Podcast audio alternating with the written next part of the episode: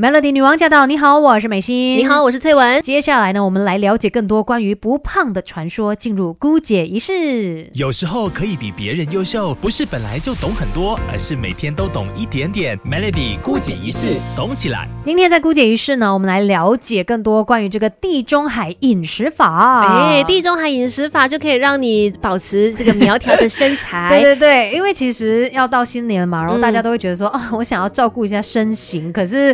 现在可能也不太方便出去运动啊什么的，那在饮食上面做这个调控吧。重点是这个饮食法不只是可以帮你控制你的体态，更重要更重要的，我觉得是让你身体健康。是，而且这个地中海饮食法之所以取名叫做地中海饮食法呢，就是因为哦，真的跟地中海的国家有关系。对呀，他们就发现哦，当地人是普遍比较长寿啦，然后呃，心血管疾病啊、癌症啊、老人痴呆的发病率也很低，这样子，所以呢，就发现说这样子的饮饮食法是相对更加健康的，对，所以地中海饮食法要怎么样来掌握它的原则呢？那其实你可以来看一下，他们最常就建议说，大家普遍上要吃比较多的是哪类型的食物啦？像是每餐都要摄取的，就可能是蔬菜至少要有两份，然后呢，水果的话就是一到两份啦。另外还有全谷根茎类大概是一到两份，还有就是使用这个橄榄油，差不多是十五毫升这样子的分量。嗯，那这个地中海饮食法呢，它也强调每天摄取的部分呢，可以是有两份的乳制品啦，或者是一到两份的橄榄坚果类，以及就是使用香料啊、香辛料、大蒜、洋葱等等。嗯，对，其实所以它这个呃地中海饮食法呢，就是有一个金字塔的原则去遵守的啦。刚才我说的是每餐要摄取的嘛，然后翠文说的是每日摄取的，所以可能它分量就会少一点点。那还有哪一些是你需要去摄取？可是呢，在分量上面要稍微来呃，就是管制一下的。等一下再来告诉你。有时候可以比别人优秀，不是本来就懂很多，而是每天都懂一点点。Melody 孤解仪式，懂起来。Melody 女王驾到！你好，我是美心。你好，我是翠文。继续姑姐仪式，今天我们来了解更多关于这个地中海饮食法嘛。刚才有说到呢，他们有一个金字塔这样子的一种饮食建议，就是说可能有一些食物你要摄取多一点，有一些就要少一点。那有哪些食物是他们建议说可能每周摄取的呢，就包括是可能鱼类啊、贝类啊，每周是至少两份，然后豆类的话也是至少两份，鸡蛋的话呢是两到四颗，白肉的话是两份，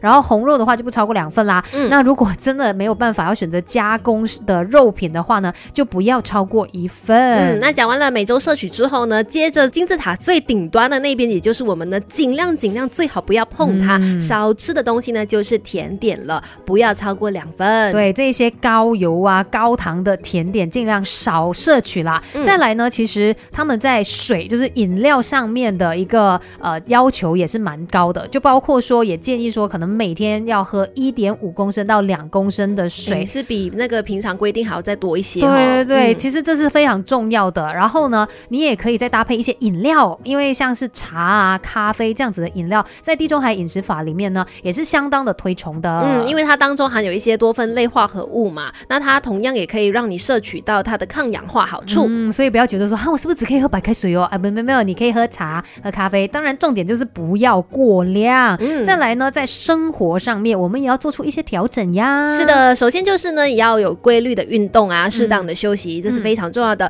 再来就是呢，也要选择当季当地多样化的食物。其实多样化的食物对于我们健康的饮食来说是很重要的，你这样子才可以摄取到不同的一些营养素。所以呢。大家就要好好的去做选择，不要永远只吃同一种食物哦。那等一下我们继续告诉你呢，地中海饮食可以搭配哪一种饮食，然后帮助你护心的呢？Melody，有时候可以比别人优秀，不是本来就懂很多，而是每天都懂一点点。Melody 孤解一式，懂起来。Melody 女王驾到！你好，我是美心。你好，我是翠文。今天在孤解一式，我们聊这个地中海饮食法。其实呢，有很多的研究都指出，它对于保护心血管是有帮助的，甚至像美。国新闻与世界报道这个杂志呢，它公布最佳饮食排行榜上面，地中海饮食已经连续几年都拿下这个冠军宝座。可以说，它不只是一种饮食法，它也是很好的健康的生活方式。那今天我们也要告诉你说，哎，如果说呃，就是除了这个地中海饮食法，你可以搭配哪一种饮食法，让你更加的健康呢？接下来讲就是间歇性断食法啦，它也能够帮助我们呢减重啦、抗发炎啦、改善。善高血压、增加胰岛素敏感度以及降低血脂，也可以帮助呢降低心血管疾病的风险。嗯，所以呢，我们来了解一下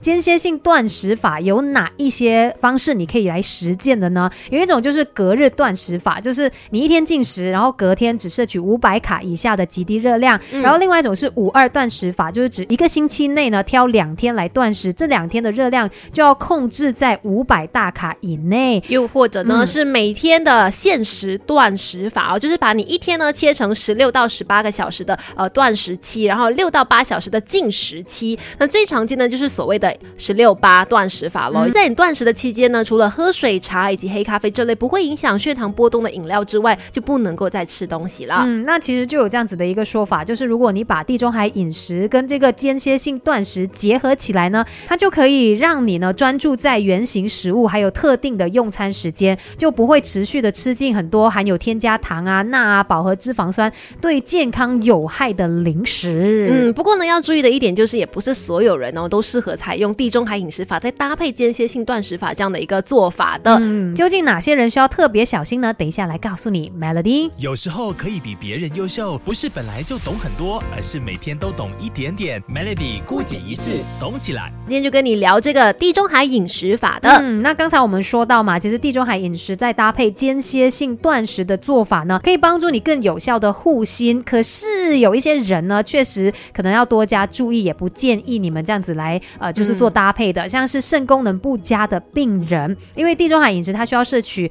含这个丰富矿物质的蔬果啊、坚果等等，可能会对肾脏造成负担，嗯所以就要尽量的去避免了。再来一些肠胃不好的人呢，搭配间歇性断食的话呢，就要避免长时间空腹，所以不太适合这件事。嗯，还有就是第一型糖尿病患者啊，控制血糖不佳的第二型糖尿病患者也不适合使用间歇性断食，因为呢就有可能会影响到血糖控制，造成血糖过低。那如果要的话，你可以单纯的采用地中海饮食法。还有就是正在成长发育的小朋友啦，也是要避免使用地中海饮食法搭配间歇性断食的，因为会影响发育啊。对但是如果你想要单纯这个地中海饮食法的话，就要注意有足够的热量，那就 OK 了。我觉得就是在发育期的话，应该就是最有条件吃的吧，吃的对，吃的好，那是更为重要的。可是你可能会觉得说啊，日常生活中到底要怎么样才可以更好的来实践呢？那可能在选择上面你就要多加注意。像如果是要吃淀粉的话，你尽量就挑选五谷饭啊或全谷类，嗯就不要吃白米饭，可能做这样子的一种选择。蛋白质方面的话呢，也是选择鱼啊、海鲜、蛋为主。红肉的话，